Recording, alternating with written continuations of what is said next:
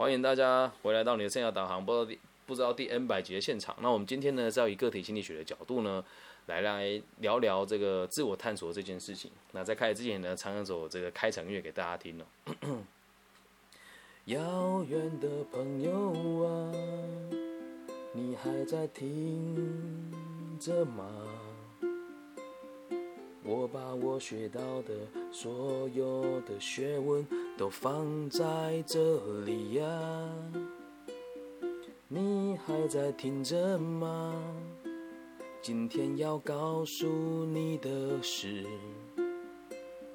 个体心理学和自我探索的关联。好牵强哦妈，没办法，没有人要帮我做这个开头音乐，我只好这么阳春的来做。好。那我们来聊一下这个自我探索，从个体心理学的角度出发呢，该怎么来解释这件事情啊？因为阿德勒的这个个体心理学哦，一直都是以这个目标为导向的，因此啊，你看到自我探索这四个字的时候，表面上听起来好像非常犹疑不定。对，很多人会这么讲嘛，老师我要探索我自己的，说说啊，你这个就是犹疑不定。其实呢，不是这么一回事的。以目的论的角度来开展的话呢，自我探索本身就是一个非常明确的目标。自我探索本身就是一个非常明确的目标哦。那我们这边也在也在跟大家再次的科普一下啊，阿德勒所谈的这个明确的目标呢，呃，就是所谓的优越目标。那什么叫优越目标？就是引用这个书里面第二章还是第三章的内容，优越目标就是希望自己可以成为神一般的存在。哎，不要觉得怪力乱神哦，这是阿德勒博士说的。什么叫神一般的存在呢？能够让万人敬仰，能够让每个人都关注，都能够关注你，这个就叫做优越的目标。那根本上来说，阿德勒所说优越目标根本就是不具体的嘛。那你说自我探索这件事情是不是具体的呢？我相信看优越的目标相较之下，那它就属于具体很多了。那我们现在来让来让大家理解一下，自我探索这件事情跟优越目标有什么关联呢？你为什么会想要自我探索，而不会想要成为社畜呢？因为你希望自己能够过上快乐的生活。那快乐这种感觉是相对还是绝对的呢？快乐的感觉是比较出来的，所以你也是希望自己好像能够在人群里面比较不一样一些些。人家说没，老师没有，我做我自己会跟人群不一样吗？诶，记住了，如果人要做自己哦，你肯定与众不同啊。如果人要做自己，你肯定与众不同啊！因为多数人都没有做自己，所以如果你做多数人，那就不是真正的自己哦，也很难让你达到所谓的优越目标。所以你会愿意探索吗？有多少人不敢探索自己的人生？很多，百分之七十的人不敢探索自己的人生。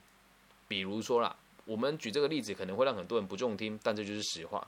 像我们在台湾的这个前几名的代工厂里面的工程师，你觉得他们真的探索自己的需求吗？在我看来，他们的工作很辛苦，而且到了三四十岁很容易被裁员。那他们有在探索自己吗？没有，他们会很安逸于这个眼前一年一百二十万到一百五十万的薪水台币，所以他们根本没有在探索自己的生活。因此，你会有想到自我探索这四个字的时候，就代表你要追求的肯定比别人还要困难很多，肯定要比别人设定下来还要困难很多。那本身呢，就不过就是为了一种优越感。为什么？觉得我跟别人不一样，我想要过得开心，过得快乐嘛。那想想哦，你这个探索是为了什么？跟为什么会有这种事、这种想法？原因其实很简单哦。现在我要带大家去回想一下你的童年。啊，什么叫童年呢？就是你小时候所看到的第一件事情。好，那我怎么会要去回想小时候？最害怕的哦，就是我们很常看到的这个状况。我们先讲两两个这个案例哦。什么年纪比较大的孩子很害怕犯错，所以通常呢就会以不犯错为第一前提，探索自己的需求就会下降很多。那如果你是家中的老幺，又或者是你是家里这个大家最愿意支持你尝试的人的话，你就很有机会去做各种不同的尝试，而且会敢承担失败。假设在你成长的过程当中，多数的人都选择责难你，或者不是以支持的方式，用骂你的方式来看你进行的话，你就比较不敢去表达自己真正的立场。所以你现在如果没有勇气，或者是不敢面对这些过程当中，很有可能就是因为你在小时候被受到了某些影响，或者是打压。这样能够理解吧？那自我探索这个词哦，在我的世界里面，从小到大都没有出现过。嗯，你也可以说我是比较特别的孩子啊，因为本来就是我向来都不大鸟这一切的体制啊，比如说成绩啦，什么五育奖啦，包含考大学，我也都没有把它当一回事。对我只有在想一件事情，是我该怎么度过这一切，我专注的只有当下。可是当一个人会讲出“自我探索”这个词的时候，代表他已经没有专注在当下喽。什么叫他们已经没有专注在当下了？就是你已经看着未来了，对，但是你没有把当下做好，你才会讲说我在自我探索。因为哪一个人哦，不是在每天在探索自己的需求呢？对吧？比如说现在台湾很红的这麦当劳的 BTS 的这个 套餐，我是打死都不会去吃的。对我是一个很讨厌盲从的人，我个人是不喜欢的。对，那。在这件事情会就会有人把它买回来吃嘛，然后买回来之后就在网络上分享，看自己喜不喜欢呢？但并不是每个人都愿意去做这个事情哦。我只用一个比较玩笑的角度来举这个例子。那回到根本哦，你既然没有办法去这个活在当下，你就说我需要探索自己。那你有没有想过，在此时此刻的自己，你正在经营哪一个选项，或是正在试着追求哪一些选项吗？假设如果你有的话。那你应该不会问我这个问题。这回归到我们在讲生涯规划的这个东西哦，很常遇到人家会这么跟我说。他说：“老师，我的个性适合做什么？”会讲出这个话的人，你觉得他有探索自己的这个能力在吗？其实没有，他只是想要把决定权交给别人而已。他只是想要把他的决定权交给别人而已，对吧？那如果你把决定决定权交给别人，那还有探索的必要吗？就没有啦，所以原则就是不能让别人帮你做决定。所以今天就算你来找我说，老师，我想要找你做生涯规划。如果你问我说我的个性适合做什么，我就会跟你讲，嗯，这个问题我觉得我们问的太早。我们先看一看你现在的能力能够做什么事情。我们先来看看你现在的能力可以做什么事情。那我怎么样定下你的能力可以做的事？就像我们上一集的这个来宾朋友一样。我们跟他讨论的是，你自己觉得你现在做什么比较好，对吧？像刚刚如果上一个朋友 Y C 他跟我说，我我我的个性比较害羞内敛，那我的是，我我难道就要引导他去做害羞内敛的工作吗？不是这么一回事的吧？而是要让他知道，以你现在能力再努力一点，你可以突破哪一些困难的点。那设定目标，如果你真的有探索自己的需求的话，你一定要先从最困难的设定回来，你一定要先从最困难的设定回来。还是跟上面讲的一样嘛，由俭入奢易，由奢入俭难嘛。那就以我的过程当中，我从来都不觉得这些探索的原因，是因为我很享受每一个当下。这里常听我节目的人就知道，我第一份工作正职的工作，我是卖瓷砖的，月薪两万六千块，哎，两万八千块台币，每天哎每个礼拜只休息一天半。对，然后第二份工作我卖冰淇淋，对，在做服务员。月薪两万六千块，月休六天，然后第三份工作我才开始去做集合跟查账，会到处飞来飞去查财查财务报表，然后看这些财团跟财法是怎么用记账的方式让投资者更愿意投资它，然后之后才到东南亚当台干。那你说很多人说你知不知道自己在干嘛？我说我很享受当下，而你要记住一件事哦，如果要探索自己哦，绝对不是做不好，然后逃避再跑开。绝对不是做不好，然后逃避再逃开，应该是我做到了顶尖之后，我再离开，这个才叫真正的自我探索啊。那为什么大部分人会觉得自己不敢探索，或者是觉得自己在这个过程当中就是一直在逃避？我们在生涯规划这经验上面，很多人说我在还在探索我的需求，但大多数的人都是在逃避。为什么？因为我不想做，我就离开。我说这个我不喜欢，我绝对不能接受任何一个成年人，特别是我的学生，在还没努力之前就跟我说他做不来，他不愿意。但是如果这件工作是已经烂到底了，已经对你的精神产生伤害跟蹂躏的状况，你就必须得离职。那这个东西有一把尺，我们就每个人的逻辑都不同嘛。所以你要设定困难的目标，并且去达成它。有的人说，老师，我的工作就很简单啊，那怎么样才有办法叫做困难的目标？每一种工作都有所谓的最高殿堂。以我们会计系而言，就是进入四大会计师事务所。那以房屋中介而言的话，如果你是菜鸟，就是以这个最高的委托量为目标。对，那如果你是跟我一样做生涯规划老师的话，你就要开始设定你要去几个不同的单位授课，一个月你要授课几个小时，而且这些东西是要比别人还要更艰辛的，否则你根本就不知道什么叫做追求卓越。如果你一开始设定目标就很简单，你连达到都没有达到，你就换了一个目标，那个不叫自我探索，那个叫自我催眠，在假装自己很努力呀。这个词我讲的会有点情绪的原因，是因为在现在的生涯规划圈圈里面，大家都非常的讲求自我探索，甚至会做一大堆量表来。跟我接洽过，你都知道，小弟本人我是从来他妈的不用量表的。为什么？那是你自己评出来的东西，你觉得会准吗？对吧？所以不要去想说要把决定权交给别人，然后你只能设定困难的目标去问别人你该怎么做，这个才是真正的自我探索，不能把决定权交给别人。所以就是回归到我们从阿德勒角度出发，你得设定目标，并且要有良好的生活风格。那什么良好的生活风格？愿意尝试失败啊，勇于承担啊，然后还有一点叫什么？就是勇气，又跟上一节内容是一样的吗？你设定困难的目标，就必定异于常人呢？就像我现在在我这个圈子里面，我跟别人讲，我们要做的事情一定要第一个赚，第一个帮助人，第二个赚钱，第三个能够对你有帮助，第四个你做的事情不能让别人利用你，这是我的原则。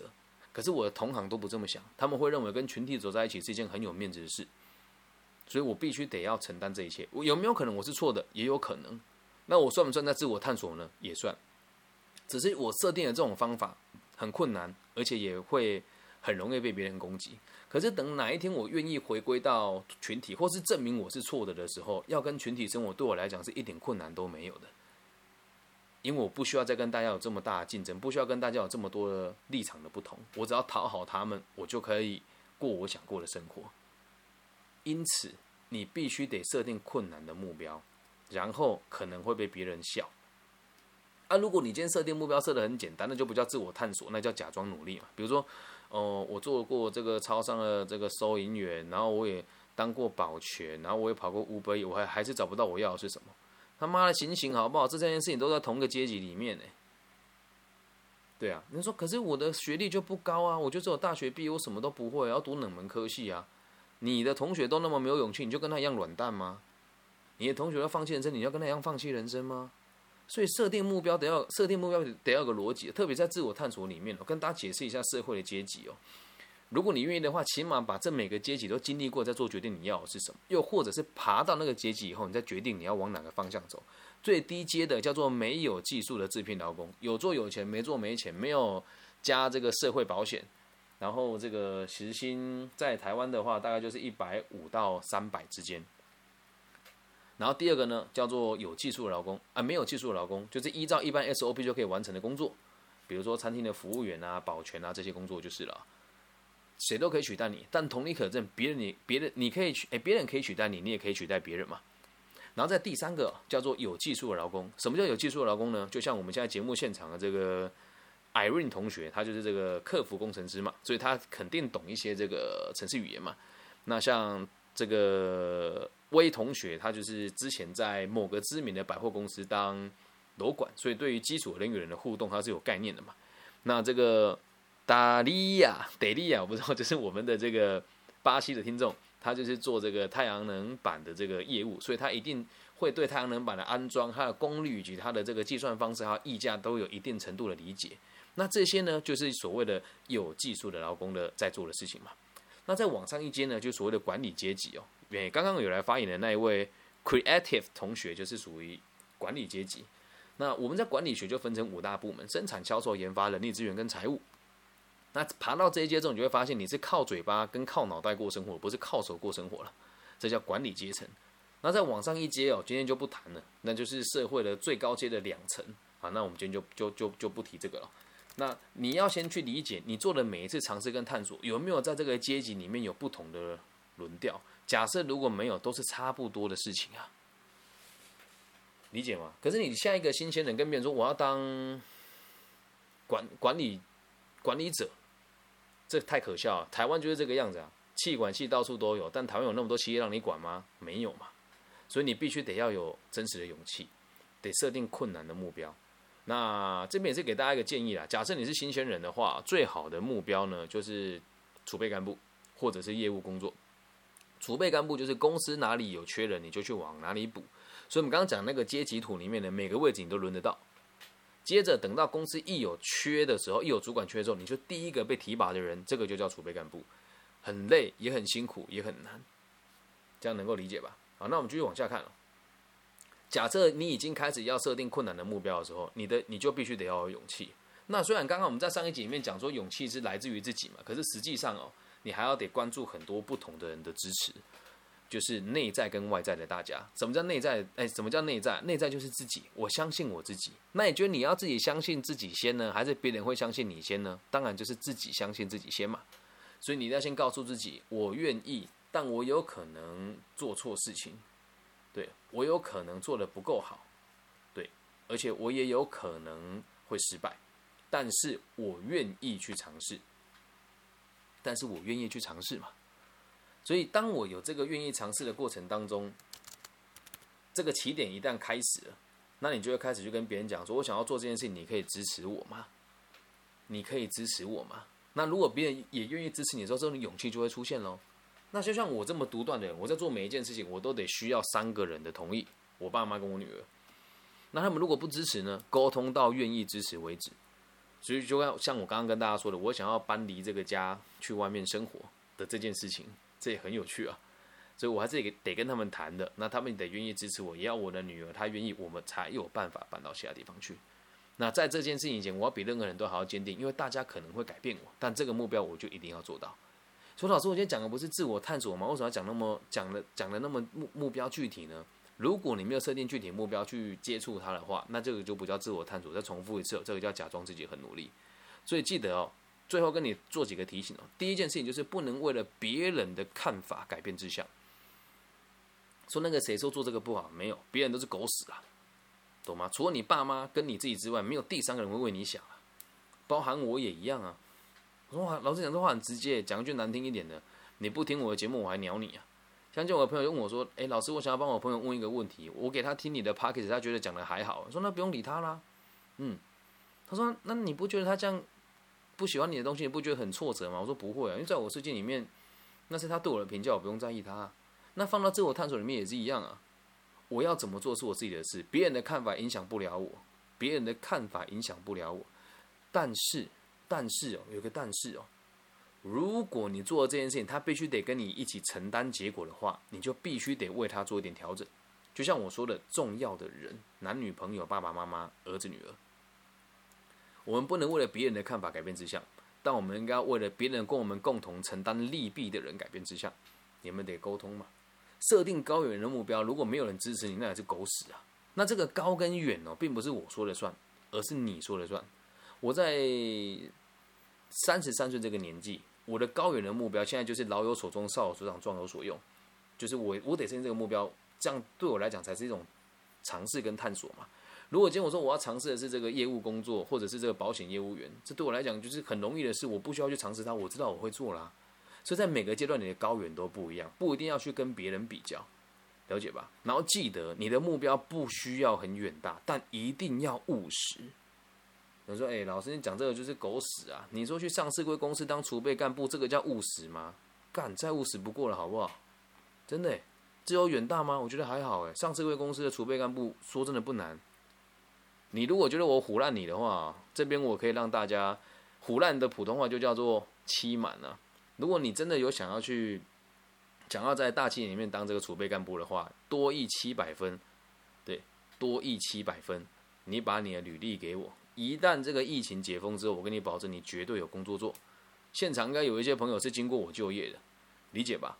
你的目标一定要很务实。那至于这个能不能务实呢，就很看你做的决定跟你周遭的人的互动。所以回归到最后一个重点呢，就是不要怕犯错，然后要做务实的规划，这样能够理解吧？从自我探索延伸到这个地方，如果今天跟你讲说啊，勇于尝试啊，然后不要怕挫折啊，然后要有良好的应变能力啊，你去看网络上大概讲这些东西了。因为我也都看过一轮了，大家都问我问题，我会先上网看这些网络上的职业专家的回答是什么，然后会针对他们的回答修正成一个我认为最好的结果，然后以这个个体心理学的角度出发，来让大家理解，这样能够明白吧？所以刚刚这个发问的这一群 这个朋友呢，他没有办法进来听，但是我他有打字给我了，那这一集我会放在我 p o c k e t 上面来让他。听一听跟想一想。那也希望这一集有帮助到这个正在自我探索的朋友跟迷惘的朋友。还是那一句话，你可以不认同我，但是你可以试着照我的方法去做做看，也不会有什么损失啊，不是吗？好，那以上就是这一集的内容，谢谢大家。我把录音笔关掉，然后开放现场的朋友自由问答。